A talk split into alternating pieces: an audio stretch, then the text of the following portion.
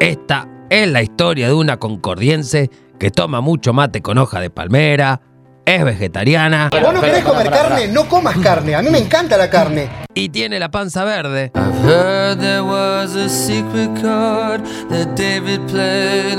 Si estuviéramos en Kentucky, sería Moon of the Valley. Pero, pero, pero, como estamos en TDF, se llama Luna del Valle.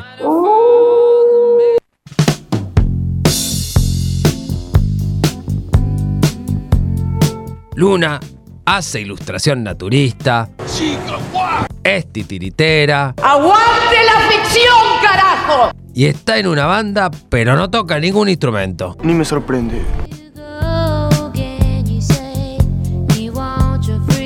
Todo marchaba relativamente bien hasta que empezó a marchar relativamente mal, Este momento de mierda. porque se dio cuenta que quería estar en la radio. te entusiasmes tanto. Dicho esto, pegale una me gusteada, compartirnos en Facebook, hacerle un RT, fíjate en Instagram que estamos en Instagram y buscanos en Twitch que estamos en Twitch y sobre todo, hacerle caso a lo que dice mi vieja, Marta. Escuchate esta columna que es buenísima y seguía No te entusiasmes tanto en redes sociales. Punto. Besitos, besitos, chao, chao. Postdata, Luna dijo que si no nombra a su chihuahua, se pudre. Floyd.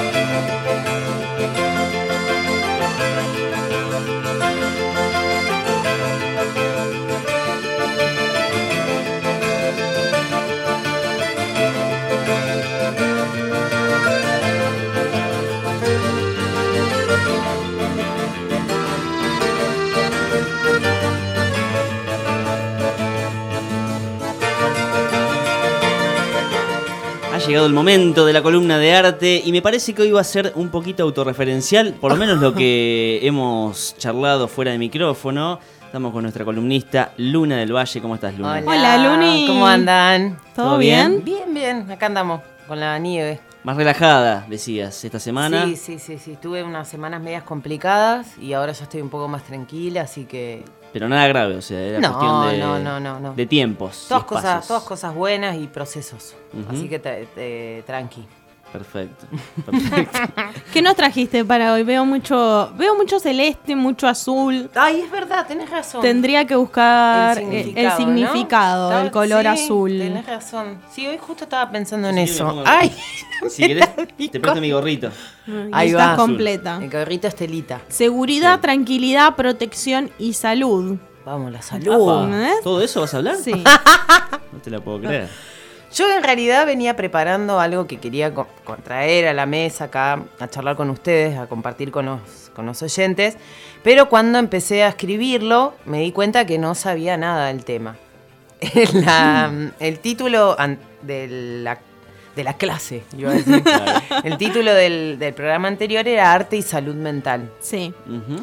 Bueno, me di cuenta que es sobre salud mental. No estoy, no estoy segura de que se, bien de qué se trate. Ustedes me pueden ayudar si quieren. Pero sí sé lo que es un estado de no salud mental. Lo sabés. Lo sé, sé lo que es un estado de no salud mental. Y ese estado de no salud mental es lo que a mí me llevó a, a entrar, digamos, más en el mundo del arte desde una perspectiva muy personal. Y lo que hice fue lo que para mí terminó siendo un trabajo de autoconocimiento. Esa no salud mental por la que yo estaba pasando, que nos puede pasar a cualquiera, ahora, ahora voy a tratar de delimitar de qué se trata esta no salud mental, eh, a mí me sacó y me llevó por un muy buen camino encauzarlo a través del arte.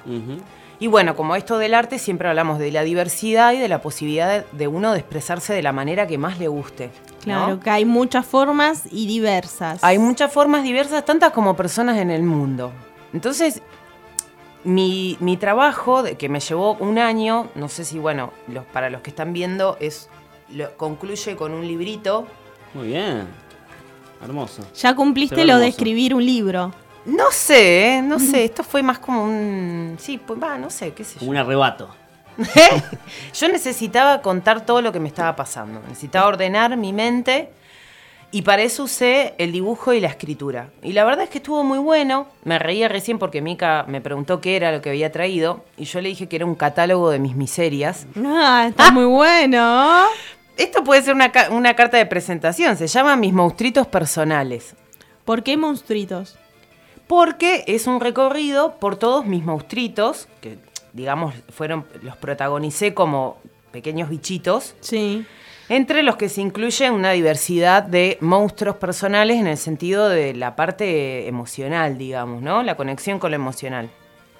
A mí lo que me pasaba era que a mí me costaba mucho entender mis emociones. No sé si, si a ustedes les han sentido eso o, o at- atraviesan sus emociones de manera de, con una buena gestión emocional, digamos, ¿no? Es la pregunta. Totalmente. Ay, me parece que hay una generación que se desencuentra con sus emociones y que mucho se pide, lo vi un montón de veces, eh, educación emocional en las escuelas. ¿no? Totalmente. Cómo aprender a gestionarse y aprender lo que uno le está, lo que le está pasando a uno. Claro, claro. ¿Ustedes cómo, cómo lo, cómo lo sienten ustedes? ¿Ustedes sienten que su- han podido gestionar sus emociones, que haría falta esto de la gestión emocional, el encuentro con sus monstruitos personales? Y creo que es una, una cuestión diaria a veces, de, de días o de épocas en realidad, pero sí, o sea, es, es una buena salida eh, que muchos quizás no, no la toman, no la tienen en vista en algunos casos. Eh, El arte como salida. Claro, claro, claro. O sea, el, no sé, el, el pintar, el escribir, el, el tocar un instrumento, eh, el bueno, estar, digamos, dentro de ese entorno también y, y- Sí. y tener ese feedback con otra gente, o sea, que, que, que- que te puede retroalimentar en algún sentido. Totalmente. Eh, pero yo creo que, eh, eh, o sea, siempre, siempre en estas cuestiones creo que el primer paso es como el más difícil, ¿no? Sí, porque es animarse y es adentrarse dentro del proceso creativo, ¿no? Que, no, que te implica totalmente. Entonces, eh, uno va como... En est- esto, en esto también aprendí muchísimo sobre la paciencia porque yo empecé a definir mis monstruitos personales y... Disculpa, ¿esto cuando lo empezaste a hacer, vos eras consciente de, de lo que estabas haciendo? Yo era consciente que estaba en un estado de no salud mental. Y ahora vuelvo un poquito para atrás, así lo- les ordeno un poquito. Eh, uno se da cuenta cuando está en un estado de no salud mental. ¿Por qué? Porque uno que tal vez siente tristeza, siente ansiedad, no puede dormir, no puede correr- comer correctamente. Como hay, una, hay un estado, ¿no? Ujú, Y hay estados saludables, de, un- estados tanto físicos como emocionales, en los que uno tal vez se siente más pleno, ¿no? O totalmente pleno, está bien con sus emociones, puede distinguir. Lo que a mí me pasó fue eh, que yo al venirme, yo me vine hace cuatro años a Ushuaia, es como que tenía que elegir con qué cosas me iba y me quedaba, o sea, con qué cosas elegía quedarme de mí misma y qué cosas podía dejar. O sea, de pronto tuve esa posibilidad al venirme a Ushuaia. Y para eso primero tenía que hacer un repaso por todos mis mautritos personales. Y no hablamos de cosas materiales, sino de una cuestión tuya, de tu ser, digamos. Claro, una Mm. cuestión emocional de mi ser, de mi alma, espíritu, como le quieran llamar, que a mí me parece tan necesaria. Y esto, como decía Juli, eh, lo que es la eh, creo que gestión emocional, no sé cómo le dicen en la escuela. Eh, me parece bueno también gestión emocional, educación emocional. Educación emocional. Esa para mí una herramienta que me llevó a conocerme a mí misma y que yo no la tuve en la escuela, tampoco la tuve tanto en mi casa, digamos. Eh, venimos como de, de una generación que tiene una implicancia en la familia y demás muy particular, digamos, ¿no? Por lo menos los de los treintañeros, más o menos, ¿no? sí. No quiero... Sí. No, no, pero más allá de lo generacional, creo que hay una, una nueva ola de personas que se replantean lo que quieren ser, a dónde quieren llegar, y que antes no pasaba porque estaba como en ciertos estereotipos, mandatos de, de cumplir, entonces ni te preguntabas qué, qué me está pasando. No, yo me tengo que, tengo que trabajar, casarme, tener hijos y- Claro. y, morirme así por los siglos. Claro, claro. Y eso era lo que yo eh, rescataba hoy. Digo, las nuevas generaciones tienen una flexibilidad para elegir su futuro, para expresarse, que está tan buena. Y digo, loco, hay que aprender de esto. Por lo menos yo, ¿no? Esto todo siempre va a ser opi- opinión mía personal. Tal vez hablan con otras personas y su forma de, gestionar las emociones es otra, puede ser también. No a través del arte, tal vez a través del deporte puede ser también, También. totalmente. Pero mi idea acá es eh, llevar a esto, ¿no? A identificar, bueno, no estoy en un estado completo de salud mental. ¿Qué hago? ¿Qué- y y lo, lo traigo acá también para abrir esta puerta y siempre invitando a todos aquellos que estén pasando un mal momento, porque nos puede pasar, estamos pasando por situaciones particulares. Bueno, buscar la manera de perder la vergüenza sobre ese estado, porque a veces uno dice, no, porque viste, no, te- tengo, tengo una re gana de estar con cara de tuje todo el día y tenés que disimular porque bla, bla, bla, bla, bla, bla. Bueno, uno puede gestionar todas esas cosas de la mejor manera para que no repercutan en el cuerpo de uno. Porque todo aquello que, nos, que uno no gestiona, después te, lo, te pasa factura al cuerpo.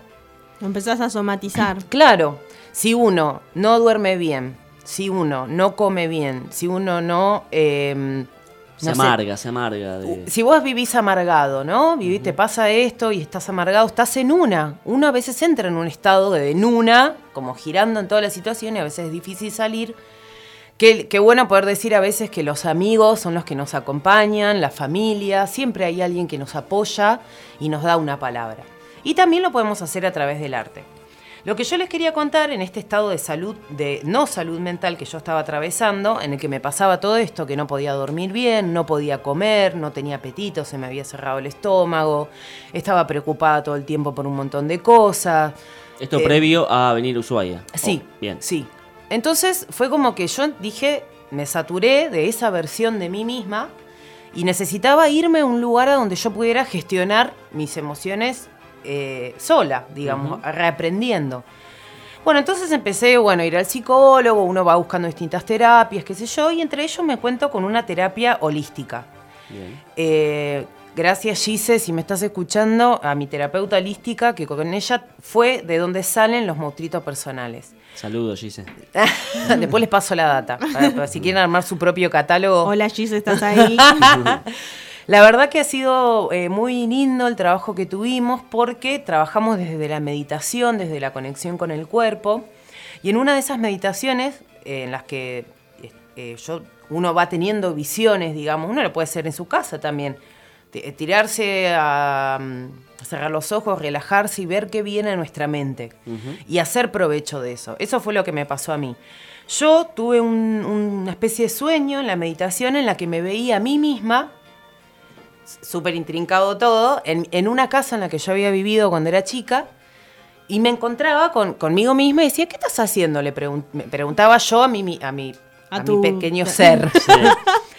y ella me iba mostrando mis, los, los muñequitos, que Sí. eran que son los monstruitos de este catálogo. Ah. Entonces, ¿Te mostró, para, ¿te mostró el entangado? Me Porque yo quiero decir que hay un, hay un muñequito ahí entangado. Me mostró, no, no me mostró todos, después algunos fueron surgiendo, Ah, ok. digamos. Y en el momento en el que esta, esta luna del valle Sí. pequeña me muestra eh, los muñequitos, yo fue como que me tensioné en la, en la meditación, porque digo, esta me está, esta me está engañando, me parece, porque yo me daba cuenta que era como que me mostraba los muñequitos y me decía, mira, esta es frustración.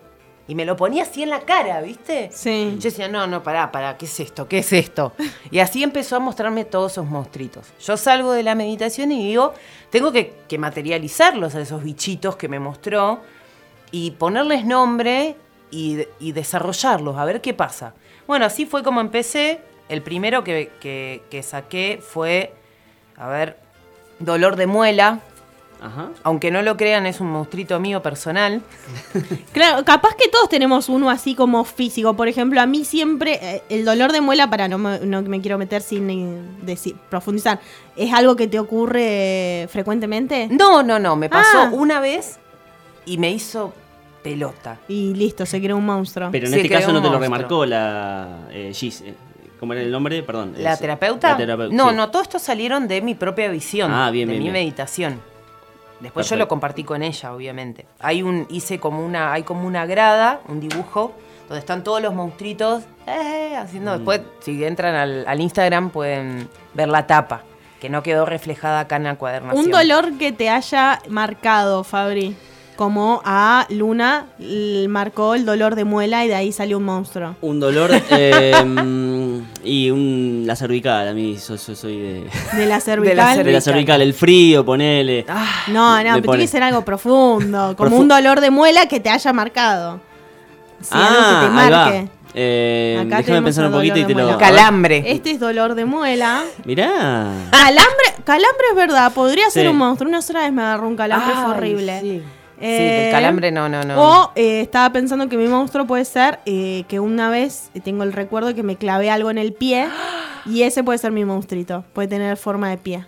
Ahí va. Ahí va. Ah, como, ¿viste? Sí, Sí, sí, sí. Uno le va encontrando ahí y se va encontrando con distintas sensa- sensaciones y visiones, cosas que, va tra- que traemos a la cabeza, ¿no? Porque nos, eh, como personas nos vamos formando a lo largo de la vida y en la, yo creo que las infancias, la adolescencia, todas las etapas de la vida son súper importantes, pero como adultos venimos de una etapa de niños, de Claro. haber sido niños, de haber sido adolescentes hay un, un cambio constante en nosotros y eso es como lo, lo más loco de todo, ¿no? Y bueno, y uno a veces arrastra alguna cierta cosa que está bueno ahí pegarle una ajustadita, me parece a mí, eh, para, para autoconocimiento, ¿no? Muy bien. Bueno, les quiero, le vuelvo para atrás un poquito porque no me quiero perder esto. Yo busqué, intenté buscar a ver en internet qué decía sobre la salud mental. O sea, qué es salud mental, ¿no?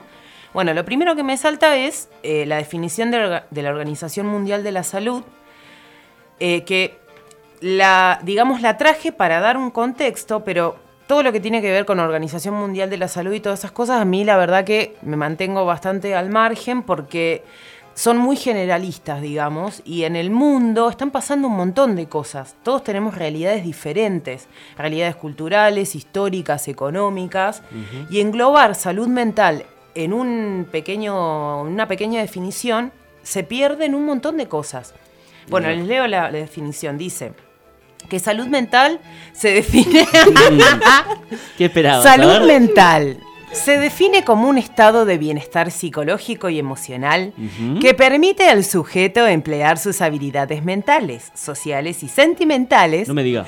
para desempeñarse con éxito en las interacciones cotidianas. Me está cargando. Todo al éxito. Claro, ¿no? Ajá. Psicológico, emocional, que permite al sujeto emplear sus habilidades para desempeñarse. Estamos en un mundo capitalista. Estamos dentro de. Claro, ahí es cuando digo, "Mm, por eso no me gusta mucho lo que dice la OMS, pero es lo que, lo que nos meten en la cabeza, digamos, ¿no? De alguna manera nos están diciendo que salud mental es poner todo tu, todo tu ser a servicio de eh, el hacer, el tener. Sí, ser, Ser parte, digamos, funcionales al ser capitalismo. del engranaje, ¿no? Del, del sistema. ¿no? Totalmente, Sí. totalmente. Durante mi paso por la Facultad de Farmacia y Bioquímica, em, estudié la parte de lo que son los psicofármacos relacionado con la psiquiatría, ¿no? No le saque la música, por favor, porque, o sea. eh, No, no, no. Ahora ya sigo hablando igual. bueno, y eh, me encontré con que de pronto eh, uno se va adentrando en la carrera de farmacia y para los últimos años uno ya está agotado, ya no tenés más ganas de querés ir y rendir. Entonces se plantea como una especie de mecanismo en el que uno va y aprende de memoria. Y no, y no te podés cuestionar qué es lo que te están dando, porque estás en un estado que ya decís, loco, quiero rendir un final, quiero terminar, esto es agotador. Entonces uno llega a esas materias en las que hay muchísimo contenido que uno puede eh, replantearse, pero que eh, dentro de la, de la universidad no sucede.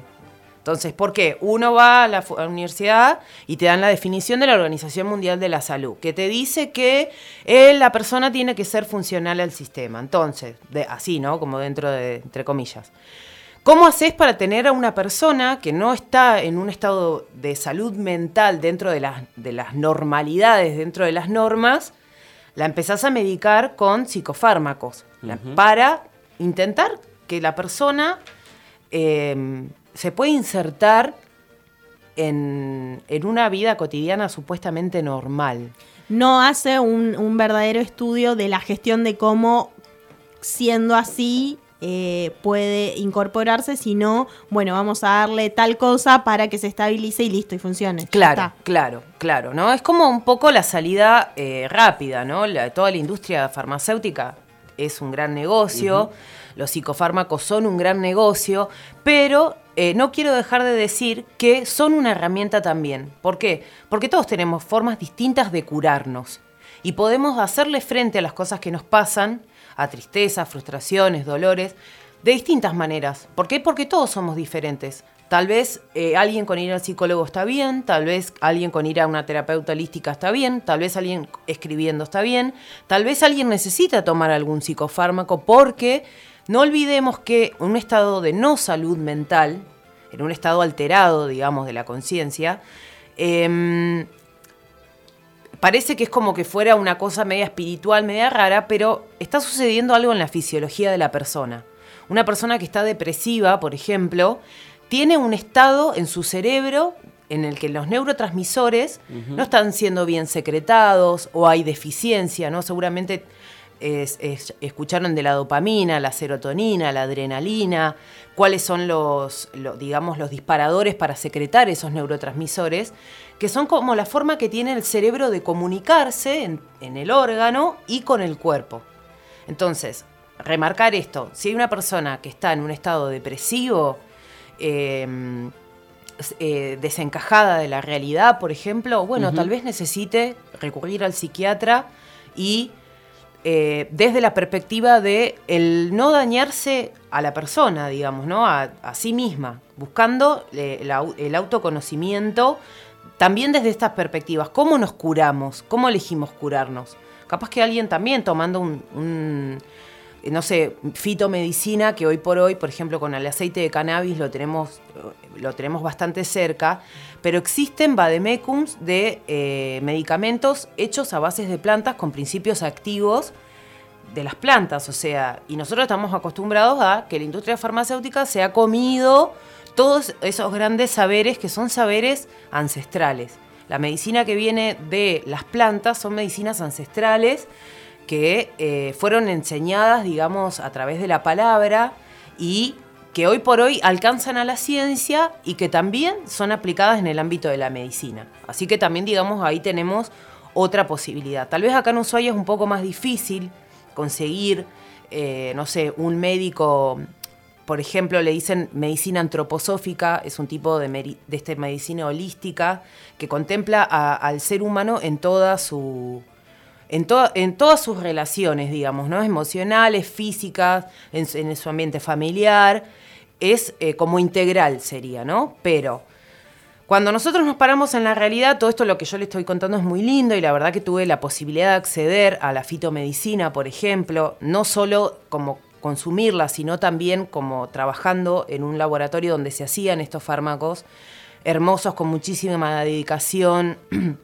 procesos que son más, digamos que, más caseros, digamos, ¿no? Que tienen que ver con lo que llama la farmacia oficinal. Si uno habla en Argentina de lo que es la salud, sabemos lo complicado que es ir a un hospital. Sabemos que muchas veces, no sé, por ejemplo, una persona tiene que ir al hospital, tiene que sacar un turno, se tiene que levantar a las 4 de la mañana y tiene que ir a sacar el turno. Entonces, el, el, el estado, digamos, de nuestra, de la salud pública, a la cual todos podemos acceder, no es tan así. Es complejo. Tiene que ver con la historia del, por ejemplo, de nuestro país, la economía y un montón de cosas. Entonces, bueno, a lo que iba, como me fui por las ramas, pero en esto que tiene que ver el estado de salud mental, poder que nos, tener herramientas que nos podamos dar cuenta nosotros. ¿Estamos bien?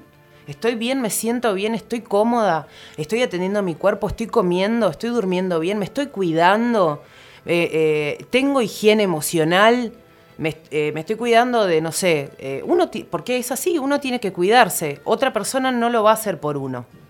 Así que bueno, creo que tenía más cosas para decir, pero... Luna, una preguntita quizás es un poco personal, pero estando en tu, en tu venida a Ushuaia, ¿qué encontraste en vos eh, acá en Ushuaia y quizás, bueno, vinculado al arte, eh, para, bueno, eh, quizás cambiar tu estado y tu salud. Encontré muchos, encontré primero que no sabía distinguir qué era lo que yo quería, o sea, no podía ni siquiera interpretar mi cuerpo, que me pedía dormir, por ejemplo. Y tenía una confusión en la que yo decía, no, pero no puedo tener sueños y no hice nada tuve todo el día el cohete, qué sé yo. Sí, podés tener sueño. ¿Por qué? Porque el, el cuerpo te pide que duermas. Punto. O sea, por- estas cosas, por ejemplo, también de decir, no quiero ir a tal lado. Bueno, yo aprendí a no ir. Cuando no tengo ganas de ir, no voy y listo. Y muchas veces lo que decía yo era someterme a situaciones en las cuales no quería estar en el fondo. Y por no saber distinguir las señales que me daba mi cuerpo, me sometía a situaciones en las que no quería estar, qué sé yo, la que sea, ¿no? Bien, bien. Entonces, bueno, tiene que ver con esto, con el registro, con poder conocerse a uno a través de la herramienta que quiera. Eh, por otro lado, no olvidarse que estamos siempre acompañados, siempre hay alguien que nos puede dar una mano, una palabra. Ayer me pasaba que estaba charlando con una amiga y de pronto, por ejemplo, compartir un poema, un, un poema muy lindo, eh, mirá, en este caso me parece que te, te está bueno, te puede hacer sentir mejor, ¿no? Y bueno, poder dar una mano también a aquellos que están pasando por situaciones complejas. Hermoso. Muy Sí, bien. la verdad, Mm. para dejarnos pensando, como siempre. Eh, yo creo que está bueno atenderse. Está bueno esto que dicen, ¿no? Que a veces parece que suena como una especie de frase armada, ¿no? De quererse a uno. Es verdad, hay que hacerlo. Hay que hacerlo porque si no, el sistema te chupa.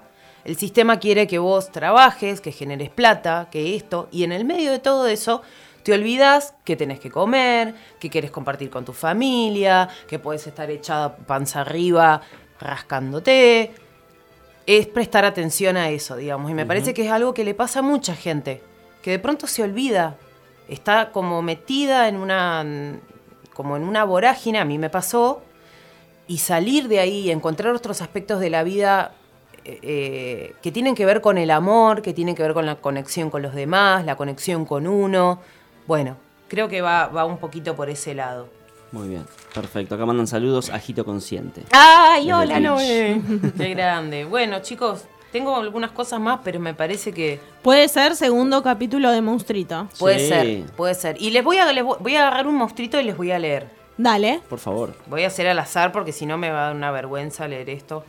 De paso, aprovecho mientras buscas, eh, Agito Consciente, me acordé que está haciendo un sorteo por unas vacantes para el taller virtual del que nos había comentado. Ahí va. Así que pueden entrar a sus redes sociales y anotarse y participar. Pueden participar eh, de donde sean porque es virtual. Así Buenísimo. Sí, yo vi ahí. de- es muy interesante el, eh, lo que trae ella con esto de la comida que estuvimos hablando también, Sí. ¿no? Y eso también es parte de la salud. Sí, ¿Qué totalmente. consumimos? ¿Qué comemos? Vamos al supermercado. A mí me, la verdad me sorprende porque el, el- el sistema de marketing hace que vos te quieras comprar la galletita esa, ¿viste? Te quieras comer ese alfajor que tiene 3.000 kilos de azúcar blanca refinada. Bueno, hoy vine en contra de todo. Hoy vine en contra de todo. Bueno, les leo uno solo que es tristeza. Este es tristeza. Tiene esta Me forma encanta. Aunque no lo crean. Y dice, tristeza tiene una forma de entrar en mi vida muy silenciosa y a veces no me doy cuenta que está ahí. Cuando está, me lleno el día de cosas y me mantengo ocupada para no verla ni un rato. Hace un tiempo aprendí a sentarme con él, con ella, porque me di cuenta que hacer como que no está hace que aparezca otro monstruito, que es la ira y el enojo. Hoy le doy un abrazo, se queda un tiempo conmigo y nos despedimos hasta la próxima vez.